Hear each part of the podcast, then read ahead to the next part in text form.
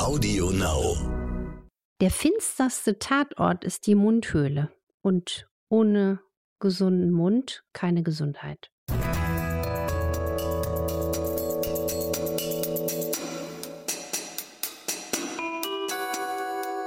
Dr. Anne Fleck, Gesundheit und Ernährung mit Brigitte Leben.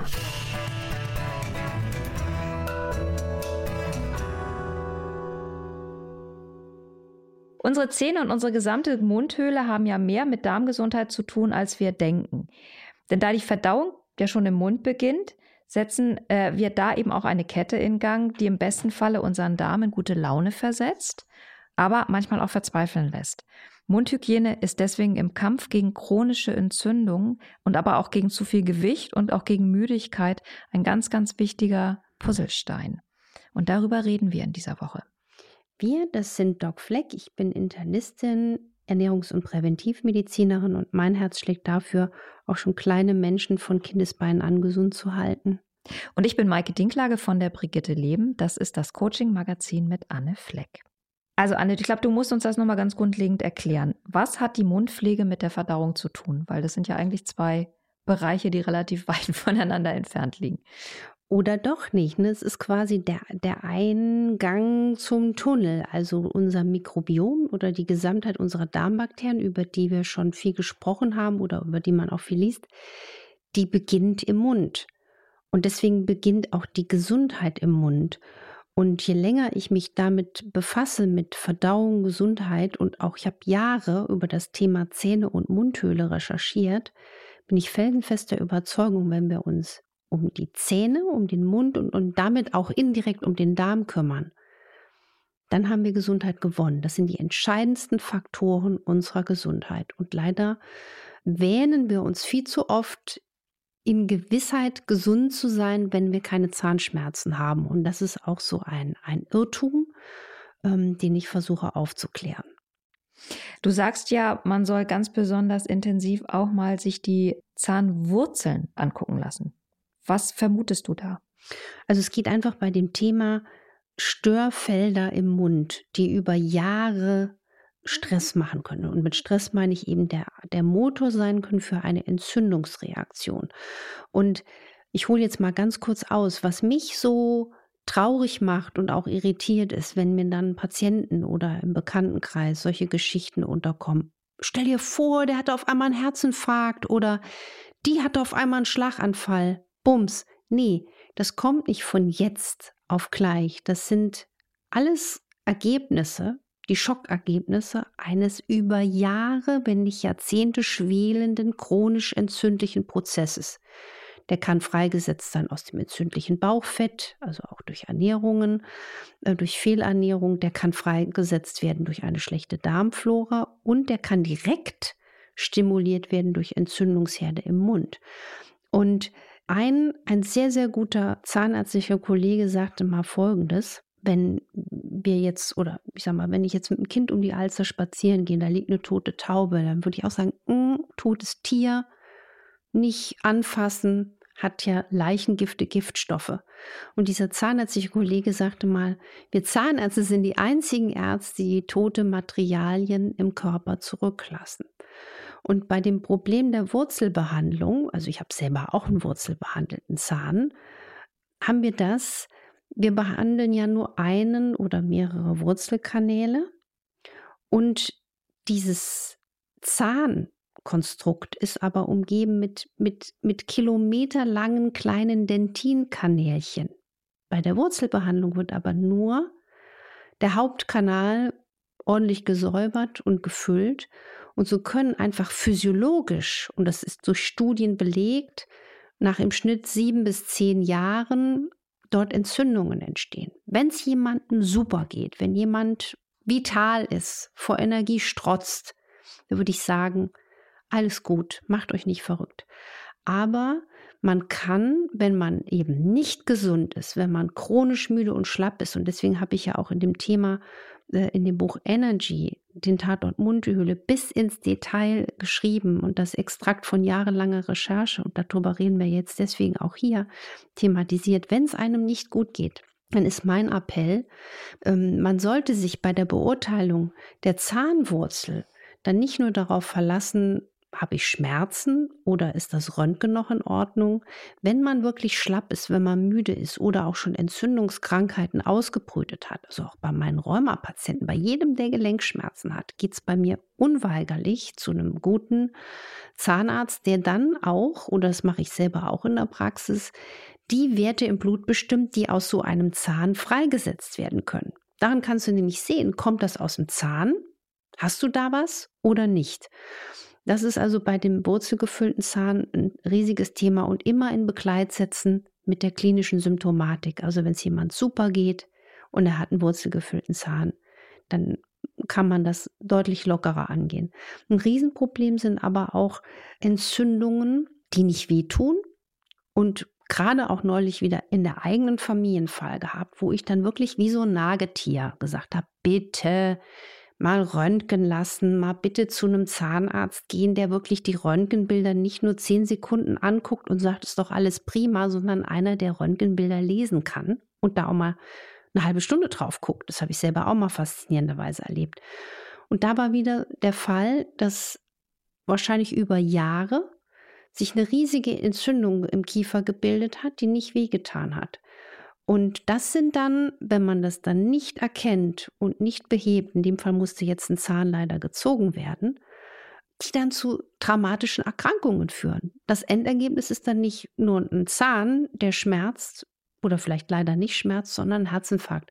Aber aus dieser Erfahrung empfehle ich wirklich allen, die uns zuhören, nicht nur regelmäßig zum Zahnarzt zu gehen und sich nicht nur auf die Schmerzen zu verlassen, sondern auch regelmäßige Röntgenuntersuchungen zu machen, die solche Herde frühzeitig erkennen. Geht es dir dabei vor allem darum, versteckte Entzündungen zu finden oder auch um die Materialien, mit denen dann der Wurzelkanal behandelt wird oder vielleicht auch ein zu füllender Zahn?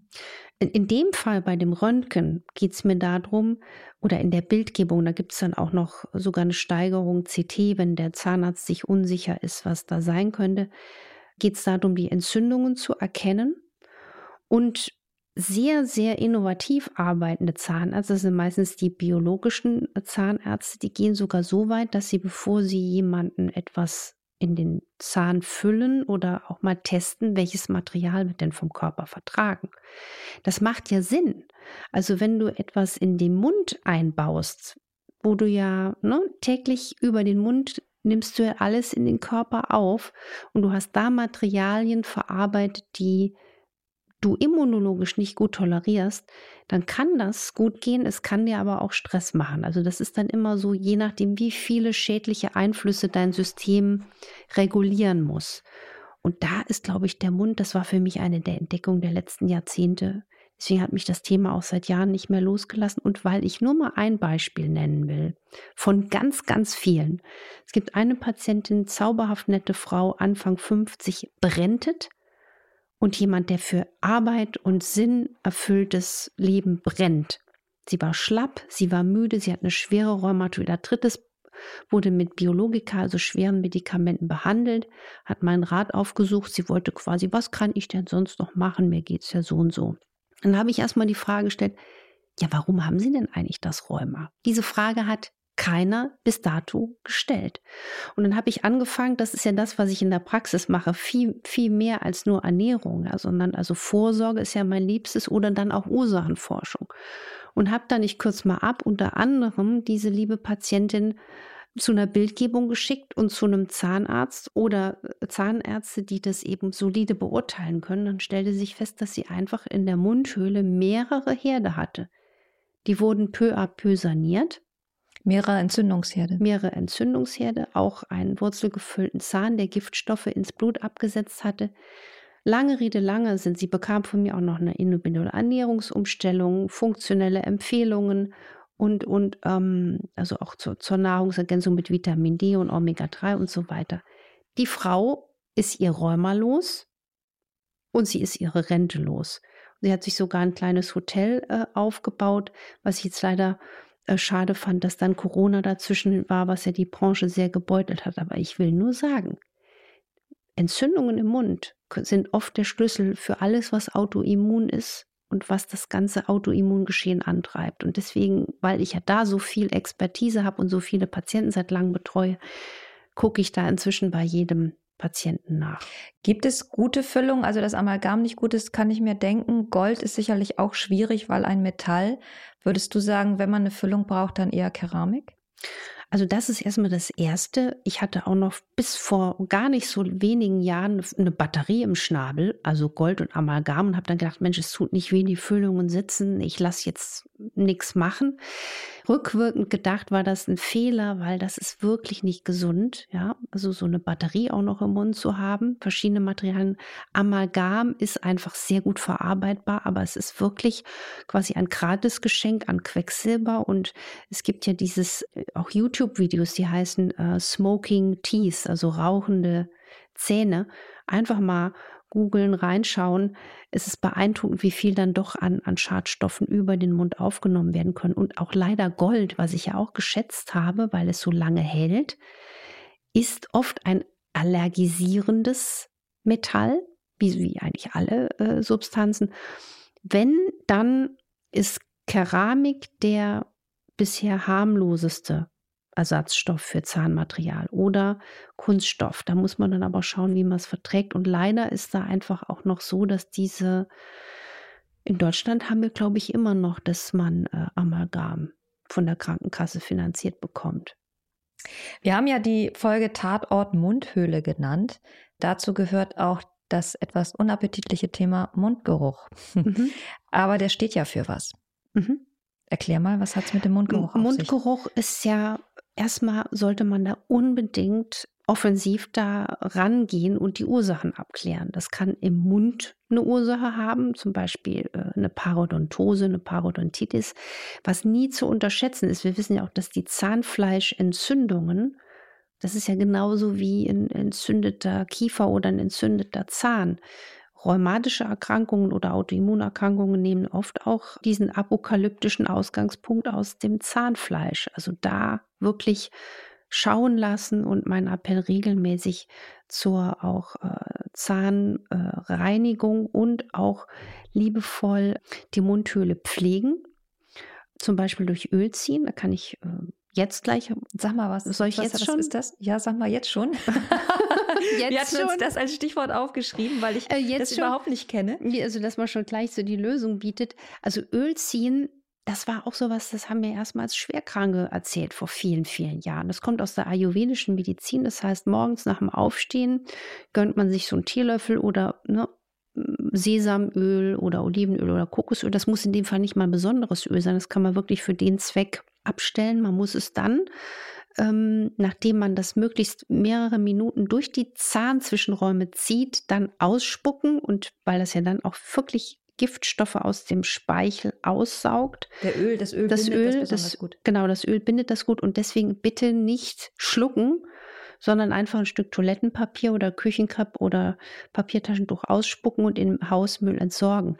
Das ist wirklich faszinierend. Das hat einen sehr, sehr zahnreinigenden Effekt und auch einen heilenden Effekt, auch, auch, auch eine Zahnfleischpflege. Und es gibt sogar Daten, die gezeigt haben, dass, das, ähm, dass auch der Zahnhalteapparat, also Zahnfleisch etc., fester werden. Und wenn wir jetzt nochmal auf das Thema Mundgeruch äh, weitergehen, man sollte natürlich auch internistische äh, Erkrankungen ausschließen. Man kann auch je nachdem Ärzte waren ja früher darauf angewiesen, noch viel mehr als heute auf den Geruchssinn. Ne? Wir haben früher gerochen an dem Urin unserer Patienten. War der süßlich, war das ein Hinweis auf Diabetes. Also Stuhl- und Urinvisite habe sogar ich noch gelernt in meinen Ausbildungen. Das wird beurteilt, um den Patienten zu beurteilen. Und zum Beispiel, es gibt einen nach Leber riechenden Mundgeruch, der auf Störungen der Leber hinweist. Man sollte aber auch beim Mundgeruch immer darauf achten, dass man überhaupt mal den Magen abklären lässt, ob man im Magen vielleicht eine chronische bakterielle Infektion hat, wie Helicobacter pylori. Also es liegt beim Mundgeruch eben nicht nur an den Zähnen und es gibt auch Phänomene, das habe ich bei Patienten gesehen, wenn sie die, die, den Mund dann über Jahre metallfrei saniert haben, dass dann auch oft der Mundgeruch dann auch verschwinden kann. Als letzte Frage die Frage einer Hörerin die sagt oder die fragt, was kann man gegen Bläschen, also diese Aften im Mund tun? sie hat mal gehört, das kann von Nüssen kommen. Kann das sein? Das ist eine ganz, ganz spannende Frage. Das ist interessanterweise eine Frage, die habe ich gerne. Ich habe ja auch im, in der Uni immer viele Studenten im Staatsexamen mitprüfen dürfen. Und ich glaube, die Studenten und Studentinnen mochten das, weil die gedacht haben, die will jetzt nicht, dass wir alles hier auswendig gelernt runterrattern. Das ist die, die guckt, ob wir denken können. Und die Differentialdiagnose, was kann eine Afte ausgelöst haben, war in der Tat eine meiner Lieblingsfragen. Weil hinter einer Afte kann sich ein bisschen eine Immunschwäche verbergen oder ein Lysinmangel. Also gerade Vegetarier, Veganer, denen fehlt oft Lysin. Das kann Aften fördern, genauso wie Herpesbläschen. Aber spannenderweise können Aften auch bedingt sein durch chronisch entzündliche Erkrankungen, zum Beispiel auch durch äh, Darmerkrankungen, Colitis ulcerosa, Morbus Crohn, andere Infektionen ebenso. Deswegen ist es wichtig, wenn man wiederholt Aften hat, das nicht nur einfach so zu erdulden, sondern eine Abklärung anzustreben. Und was hilft gut gegen Aften? Erstens mal, um die Abwehr zu stärken, auf hochwertige Eiweiße in der Ernährung zu achten. Oder wenn man Vegetarier, Veganer ist, Lysin als Nahrungsergänzung zuführen. Und Myrrhetinktur. Mit Myrrhetinktur, die verdünnt man in Wasser, die kostet ein Apfel und ein Ei damit äh, den Mundraum spülen. Schmeckt katastrophal, ist mhm. aber mein bester Tipp auch bei Halskratzen im Anflug. Aber mit Nüssen kann es nichts zu tun haben. Das war deine Frage. Doch, man kann auch, wenn man eine Nahrungsmittelintoleranz oder Allergie hat, mit Aften- äh, und Bläschenbildung reagieren. Aber das Ganze kann halt eben auch noch durch andere Sachen verursacht sein. Das ist wichtig zu wissen. was ich mir wünschen würde. Was ich mir wünschen würde, von Herzen würde ich mir wünschen, dass der Mund und die gesamte Mundhöhle noch viel mehr in das Bewusstsein kommt, hier liegt der Schlüssel zur Gesundheit oder Krankheit. In diesem Sinne verabschieden wir uns aus der heutigen Folge. Wenn euch das Spaß gemacht hat, uns zuzuhören, abonniert uns auf Audio Now und auf den anderen Plattformen und bewertet uns auf iTunes, wie immer. Und möglichst gut. Und möglichst gut natürlich. ähm, genau, und wenn ihr Fragen habt an infoline.brigitte.de, Fragen, die zu den Themen unserer Sendung passen, greifen wir dann immer im Laufe der Folgen wieder auf. Und nächste Woche sprechen wir über eine weit verbreitete Krankheit, das ist die Rosacea. Also die Rötung im Gesicht, die man durch Ernährung aber ganz schön gut in den Griff kriegt. Dazu mehr nächste Woche. Und jetzt sagen wir erstmal Tschüss. Tschüss und fühlt euch auf die Zähne. Macht was draus.